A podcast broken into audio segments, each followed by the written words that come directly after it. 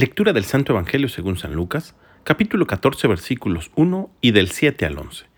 Un sábado Jesús fue a comer en casa de uno de los jefes de los fariseos, y estos estaban espiándolo. Mirando cómo los convidados escogían los primeros lugares, les dijo esta parábola.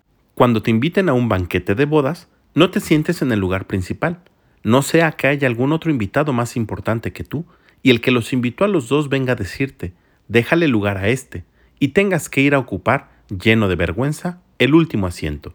Por el contrario, cuando te inviten, ocupa el último lugar, para que cuando venga el que te invitó te diga, amigo, acércate a la cabecera. Entonces te verás honrado en presencia de todos los convidados, porque el que se engrandece a sí mismo será humillado, y el que se humilla será engrandecido. Palabra del Señor.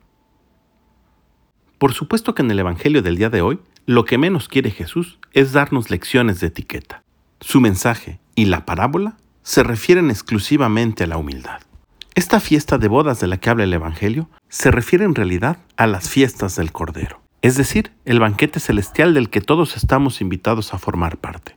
Pero ahí, los lugares de honor serán reservados para quienes aquí en la tierra vivieron la humildad.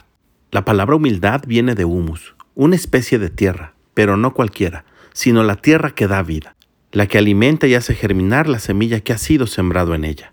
Y esto debería hacernos reflexionar sobre qué cualidades o características tenemos que hagan que los que están cerca a nosotros puedan dar su fruto. Ser humilde, por tanto, consiste en reconocerme a mí mismo, explotar aquellas cualidades que puedo desarrollar y pulir y transformar mis defectos para que dejen de ser obstáculo al desarrollo del que está cerca de mí. Humildad, por tanto, significa reconocer que no soy del todo bueno, pero que no todo en mí es malo.